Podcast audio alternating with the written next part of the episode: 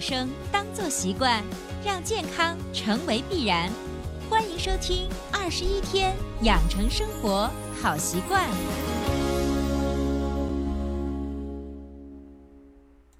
手机前，亲爱的听众朋友，大家好！您仍然收听到的是维娜主持分享的《二十一天养成生活好习惯》的节目。还是一句老话，如果你喜欢我们的节目，请订阅、转载一下，让更多的人受益。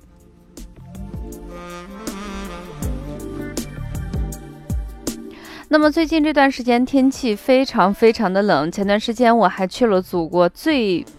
就是比较，我觉得是在我的印象中去过的最寒冷的地方。我去了大庆，在那那里头，我才感受到了冬天真的是非常非常的冷。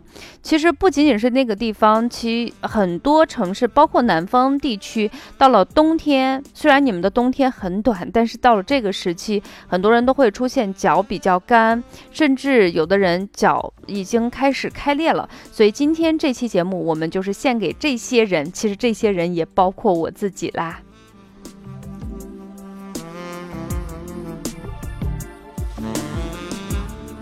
咱们有一句话说，看一个人老不老，你不要光看他脸，脸肯定是保养的是最好的，也不仅。要也不止，你要看他的脖子或者是手，其实露在外面的这些部位哈，其实不管你外人看起来保养的好不好，但是我们自己，我们自己是花着很多很多银子，花着很多很多时间呵护着呢。可是有一个地方呢，绝大部分人真心，如果你不是。刻意的去关注它，你往往是比较忽略它。但一旦你发现它那里有问题的时候，其实症状已经非常非常的明显。这个呢，就是我们人体的脚。我自己是非常喜欢泡脚，经常收听我们节目的人都知道，伟娜最喜欢做的事情是泡脚敷面膜。那这个完全是跟我自己的职业有关系。大家都知道，我是一个讲中医养生讲师的一个老师。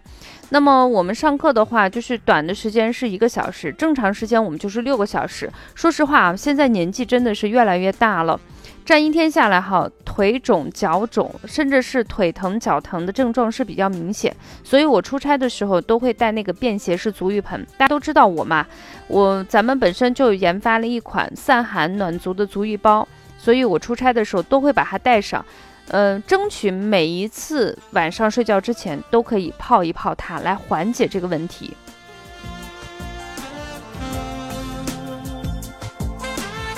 你说我对它已经很好了，是吧？啊，就是每天都呵护它，但是你发现到了冬天的时候，还是脚特别干，死皮也特别多。那么当然就是有一些上了年纪的人，可能裂出了很大的口子，严重的影响了工作跟生活，所以。我就发现了一个方法，其实是一套方法，用三部曲，全面的进行了一个护理。我发现啊，就真的是妙手偶得之啊！没想到这个脚还是挺舒服的。那么下来呢，我就具体给大家介绍一下这个妙手偶得之的方法，具体怎么样进行操作。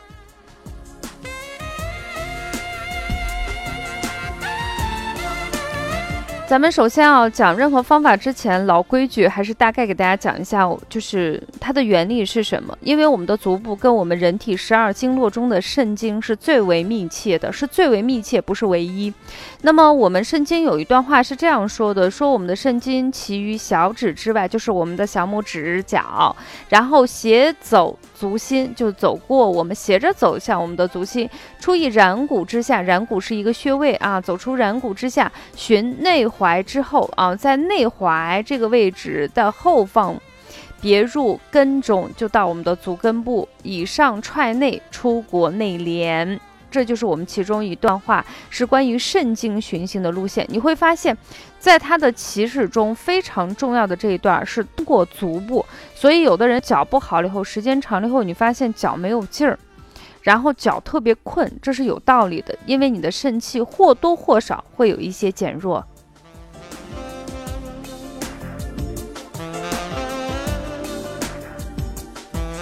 那么，既然知道我们的脚是跟我们的肾气啊，就是跟我们肾经的循行路线有千丝万缕的关系，那么我们的护理呢，就是围绕着它进行一个三部曲。首先，第一步就是泡脚，大家都知道啊，老姜、益母草、艾叶都是最常用的原材料啊。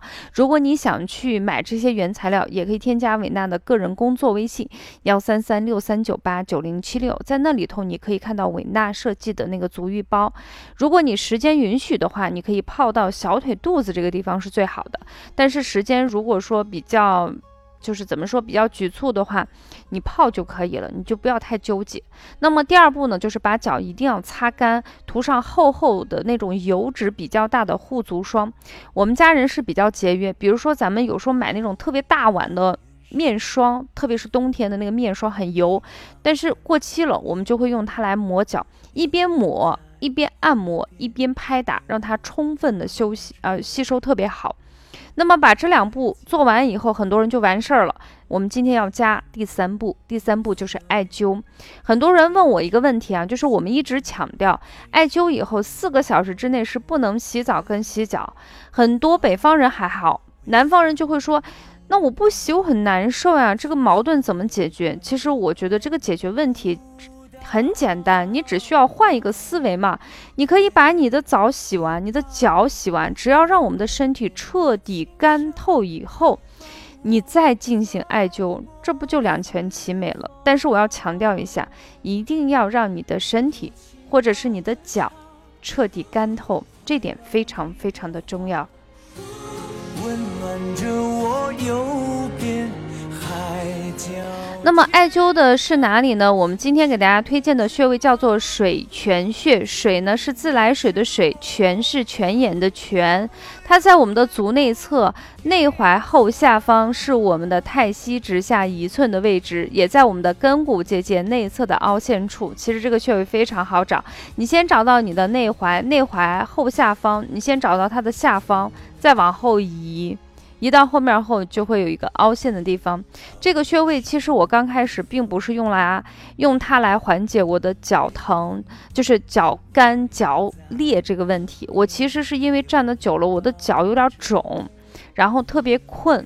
但是艾灸完这个穴位以后，因为它离脚后跟特别近，因为长时间的艾灸可以让它散寒活血化瘀。我发现一段时间以后，我的那个脚后跟的那种干裂。竟然有非常明显的缓解，所以我就发现，诶，这个水泉穴竟然还可以起到养护脚后跟的作用，所以大家不妨采用我的方法试一试啦。在耳边的轻声现在大家听到的歌曲呢，是阿云嘎的一首《家》。其实我想说的，有时候养生就是跟我们生活中息息相关。你本来是用这样的一个方法去治疗另外一种疾病，但是发现，诶，它对另外一个方法效果也竟然非常好。所以艾灸水泉穴不仅可以缓解脚后跟的疼困。但同时呢，它对于脚后跟的裂效果也非常好。大家不妨按照我们这一套方法，先泡脚，再按摩，再艾灸的方法，让我们整个冬天不仅脚暖腿暖，最主要是脚上的皮肤也非常非常的好。父亲的骏马好的，分享到这里，本期二十一天养成生活好习惯，关于对一些脚干、脚足啊裂疮的人给出的一个解决的方案。最后祝大家一切安好，下期节目不见不散啦，拜拜。